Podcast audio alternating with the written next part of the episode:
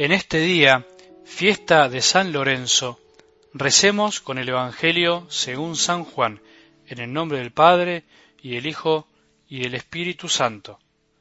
Jesús dijo a sus discípulos, Les aseguro que si el grano de trigo que cae en la tierra no muere, queda solo, pero si muere, da mucho fruto. El que tiene apego a su vida la perderá, y el que no está apegado a su vida en este mundo la conservará para la vida eterna. El que quiera servirme, que me siga, y donde yo esté, estará también mi servidor. El que quiera servirme será honrado por mi Padre. Palabra del Señor.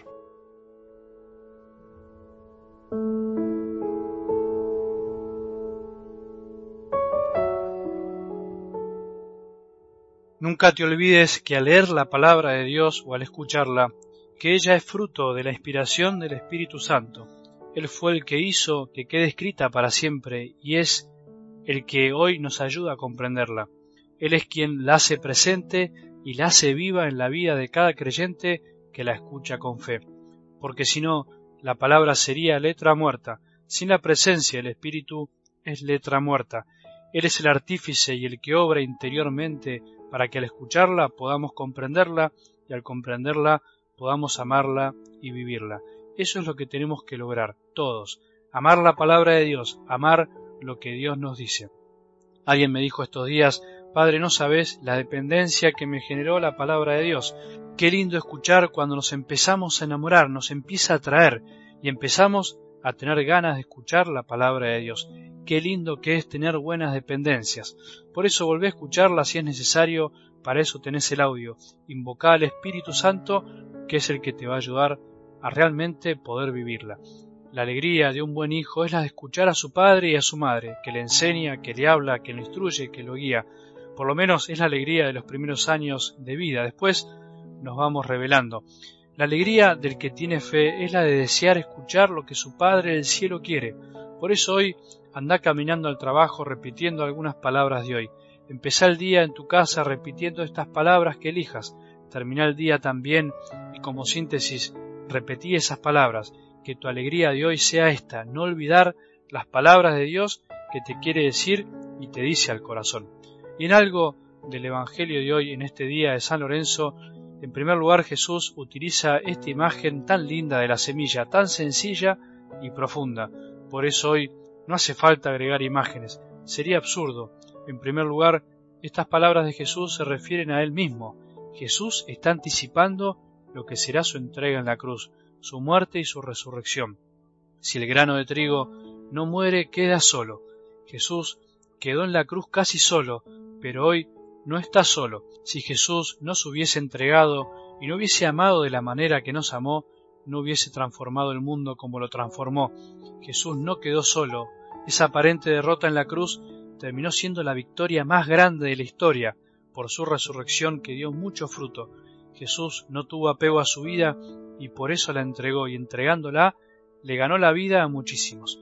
Entonces, estas palabras que son de Jesús sobre sí mismo, por supuesto que también son para nosotros.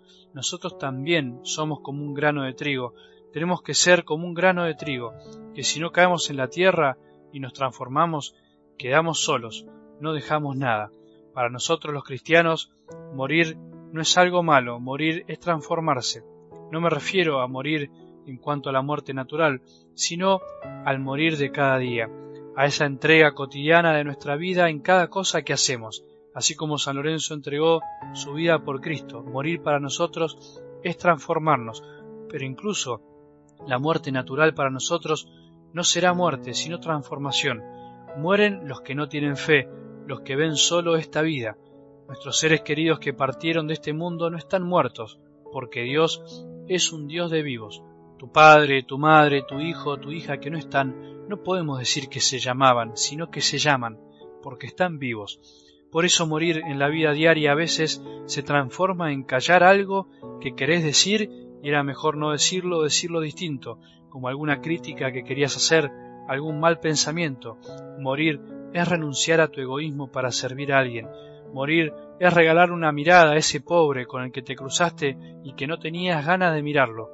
O frenar y darle una limosna. Morir es escuchar a tu marido, a tu mujer, servir a tus hijos. Morir es dedicarle más tiempo a la oración en vez de perderlo en tantas otras cosas. Morir. Tantas maneras de morir tenemos en nuestra vida. Pero acordate, no es algo malo. Morir es transformarse. Morir es dar frutos. Si no, te quedas solo. Te encerrás en vos mismo y te quedas solo. Te encerrás en tus planes o en tus proyectos y te quedas solo. Pero cuando te entregás, empezás a ganar cosas. Empezás a ganar corazones de otras personas. Se te ensancha el corazón. Corres el alambrado de tu campo. Tenés más horizonte. Hoy trata de morir un poco a vos mismo y mejor no matar a nadie, no mates a nadie con tu mirada, con tus pensamientos, con tus prejuicios, no mates a nadie, mejor transformate un poco vos. Que tengamos un buen día y que la bendición de Dios que es Padre misericordioso, Hijo y Espíritu Santo descienda sobre nuestros corazones y permanezca para siempre.